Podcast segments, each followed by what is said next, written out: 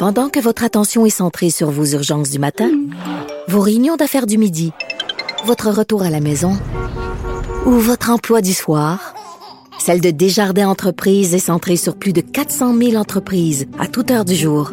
Grâce à notre connaissance des secteurs d'activité et à notre accompagnement spécialisé, nous aidons les entrepreneurs à relever chaque défi pour qu'ils puissent rester centrés sur ce qui compte, le développement de leur entreprise.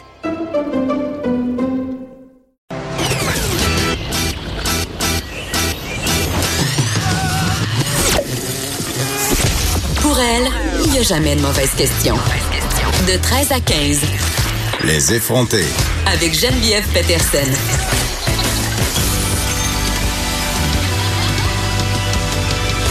Cube Radio. Hey, salut tout le monde. Mardi, je vous dis le jour parce que je sais pas si vous êtes comme moi. L'été, moi, je parle la notion du temps. Je sais plus si on est mardi, samedi, dimanche. Et quand on parle la notion du temps, ça veut dire qu'on est vraiment en vacances. Donc, c'est plutôt bon signe. Je suis pas fine de vous le rappeler, mais coudons, je suis là pour vous dire les vraies affaires. Là, je vais radoter un peu. Je vous reparle de Desjardins. La saga se poursuit. Je n'ai toujours pas reçu ma lettre. La seule chose qu'il y avait dans ma boîte à mal hier, c'était une facture du pont de l'A25. J'avais un retard d'ailleurs. Hey, si vous passez sur ce pont-là, -là, c'est quand même assez cher. Puis quand on oublie de payer, il double le tarif. Je veux juste vous le dire. Faites pas comme moi, donc payez-le dès que vous recevez le compte. Donc, toujours pas reçu ma maudite lettre des jardins, mais, mais, mais, mais, mais, mais, un auditeur m'a écrit sur la page Facebook des effrontés et c'est fait rassurant. Oui, oui. Cédric Perron, qui fait partie des 60% de chanceux qui ont reçu la fameuse lettre avec le code pour appeler à Equifax, m'apprend que ça y a pris seulement 20 minutes pour compléter toute la patente, c'est-à-dire appeler, s'inscrire et obtenir cette fameuse veille du dossier de crédit qui va avoir lieu pendant cinq ans. Comme quoi, il y a de l'espoir. Il y a de l'espoir. Donc, euh, on a jusqu'au 12 juillet pour recevoir cette lettre-là et euh, j'ai gagé avec vous que ça serait pas le cas, que je la recevrais pas. Coudon. Parlant de Desjardins, il y a une employée qui a volé 300 000 dollars en huit ans. Danielle Cartier, conseillère financière, a volé pendant huit ans, huit ans, dans les années 2000, des petits 500 pièces par-ci par-là, ni vu, ni connu. Et elle a été condamnée euh, à 15 mois de prison à domicile. Sérieusement, euh, on rit, mais c'est pas drôle. J'ai un petit ton un peu ironique, mais c'est parce que Danielle Cartier, elle a l'air d'une petite madame qui magasine souvent chez Rossi. Vraiment, là. Donc, on est très loin de l'image de la criminelle euh, qui fait des crimes financiers. Et j'ai envie de vous dire, parce qu'elle a 62 ans, tu sais, euh, c'est une petite... C'est ça, ça aurait pu être ma mère, votre tante. Mais ça nous montre encore que en quelque part, on trouve pas ça trop grave, les crimes économiques. C'est comme des crimes qui ont pas vraiment de visage puis qui ont pas vraiment de victimes. Ce sont pas des crimes violents. Donc, euh, elle a eu euh, ce fameux 15 mois de prison à domicile euh, et elle va pouvoir sortir pour aller travailler, pour pouvoir aller faire quelques courses. Donc, c'est pas grand-chose. faut savoir, par contre, que ça fait plus de 10 ans que cette affaire-là a été mise au jour. On sait pas pourquoi ça a pris autant de temps avant d'entamer les procédures, mais Daniel Cartier avait déjà commencé à rembourser euh, des jardins parce que, évidemment, elle a 30 ans d'ancienneté là-bas, volé pendant 8 ans. Donc, elle a déjà remboursé euh, des milliers de dollars et elle va devoir faire euh, un versement mensuel de 1300 dollars à Desjardins pour rembourser les fonds qu'elle a pris parce que c'est quand même pas rien. Elle a transféré 309 542 dollars des fonds de l'établissement dans lequel elle travaillait dans son compte personnel. Ça, c'est 700 versements bancaires non autorisés étalés sur toutes ces années-là. Et elle dérobait environ 40 000 dollars par année. Et ça, ce qui, moi me, ce que je comprends pas, c'est que ça a jamais attiré l'attention de ses supérieurs. Elle s'est fait pogner, euh, comme ça arrive souvent. Là, ça me fait un peu penser à cette histoire de l'infirmière de Jonquière qui s'est fait pogner dans une vérification un peu aléatoire. Mais c'est la même chose pour Daniel Cartier. Elle s'est fait pincer lors d'une vérification aléatoire parce qu'elle camouflait ses virements en pénalité hypothécaire, en frais de notaire. évidemment, elle a été congédiée sur le champ. Et là, on se demande, mais pourquoi Daniel Cartier faisait ça? Évidemment, c'est pour s'enrichir, mais c'est quand même au détriment de sa carrière. C'était une conseillère financière et là, elle a été radiée à vie. Euh, elle s'est défendue en disant qu'elle avait des impôts à payer, Elle s'est défendue en disant que sa fille et sa mère étaient dans le trouble. Et évidemment, le juge a balayé du revers de la main ses excuses bidons euh, parce qu'évidemment, euh, t'as pas le droit de prendre de l'argent qui t'appartient pas pour t'enrichir. Et c'est vraiment ça qu'elle a fait. Écoutez, là, elle a payé elle, elle, avait 5 000 d'impôts non payés, ça c'est une affaire, mais elle a acheté une voiture pour son fils et sa fille. Elle a donné 19 000 à sa mère pour l'aider parce qu'elle avait été victime d'un incendie. Mais on s'entend, on parle de 300 000 donc même si on fait le calcul, ça a donné 19 000 à sa mère, qu'elle a acheté deux voitures et qu'elle a payé 5 000 d'impôts. On n'arrive pas à ce fameux 300 000 $-là. Donc, euh, elle a manifestement pris l'argent pour elle. Donc, euh, je sais pas. C'est moi ou Desjardins un petit peu des problèmes de sécurité à régler? Je, trouve ça quand même ironique que ça sorte en même temps que le scandale euh, de la fuite des données.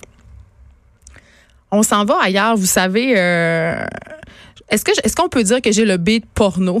Chez, chez Radio Je pense que oui. Il y a un site porno qui s'appelle X Hamster qui en juin a demandé à 50 000 de ses membres d'imaginer la femme parfaite. Et là, sans surprise, le portrait de cette femme parfaite-là est assez stéréotypé. Elle est eurasienne. Elle est épilée intégralement. Elle a les cheveux longs. Elle est bisexuelle et surtout, et moi, c'est ça qui m'a fait capoter. Elle n'est pas féministe.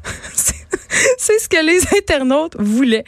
Alors, il y a 40% des gens euh, qui ont répondu à ce sondage-là, entre guillemets, maison, dans le but euh, que le site web X Hamster puisse fabriquer, entre guillemets, la femme porno parfaite.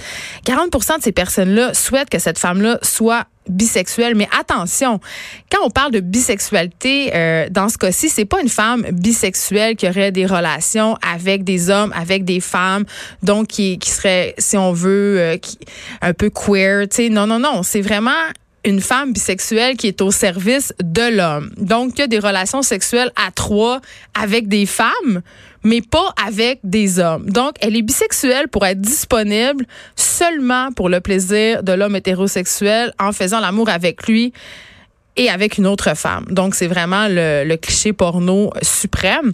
Et là, t'as tout ce fétiche-là de la mixité.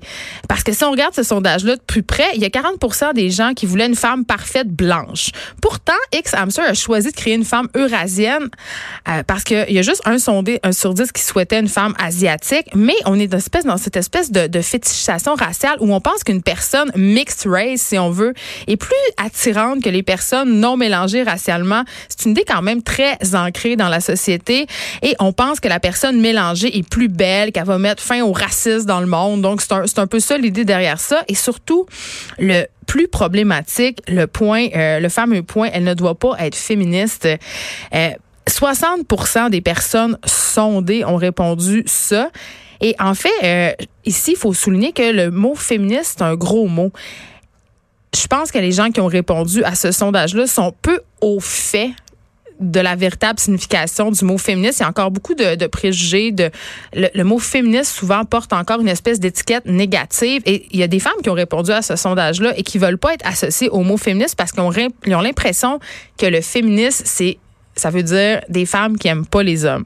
Donc, pour la pornographie, dans le cas qui nous occupe, cette vision-là erronée du féminisme ben, cause un tort quand même que je trouve assez sérieux euh, aux femmes qui refusent de se reconnaître dans ce mot-là. C'est dommage parce que ça témoigne d'une incompréhension de ce qu'est le féminisme. Puis ce qui inclut aussi la sexualité féminine. Dans ma tête, à moi, la femme parfaite en porno, c'est une femme féministe, c'est une femme plus libre dans son corps et ses désirs. On aurait vraiment tout intérêt à ce que la femme idéale le soit, féministe. Et qu'est-ce qui pourrait mieux qu'est-ce qu'il pourrait y avoir de mieux, pardon, que d'être au lit avec une partenaire qui connaît son corps, qui est pas là uniquement pour le plaisir? De l'homme. Donc, c'est vraiment le, point, selon moi, le plus sexiste de cette étude-là. Et on n'a posé aucune question, euh, c'est assez ironique, là, sur la personnalité de cette femme parfaite-là. On est allé seulement sur les attributs physiques. Euh, donc, on ne demande pas qu'est-ce qu'elle fait comme travail, on ne demande pas qu'est-ce qu'elle a comme trait de caractère. Euh, et aussi, fait intéressant, on a souligné qu'on voulait pas que cette femme-là soit trop salope. Hein? Faut pas qu'elle soit trop salope. Faut qu'elle soit cochonne, mais pas trop salope parce que éventuellement, tu pourrais avoir envie de la présenter à ta mère. Moi, je me dis que rendu là, je me demande pourquoi on s'achète pas tous des poupées gonflables. Je veux dire, ça a comme aucun sens. Et euh, je terminerai en disant que ce qui est vraiment, vraiment décourageant, c'est qu'on constate que l'égalité, ben, ça fait pas nécessairement bander les messieurs. Hein? Voilà. J'avais envie de vous dire ça. je suis découragée.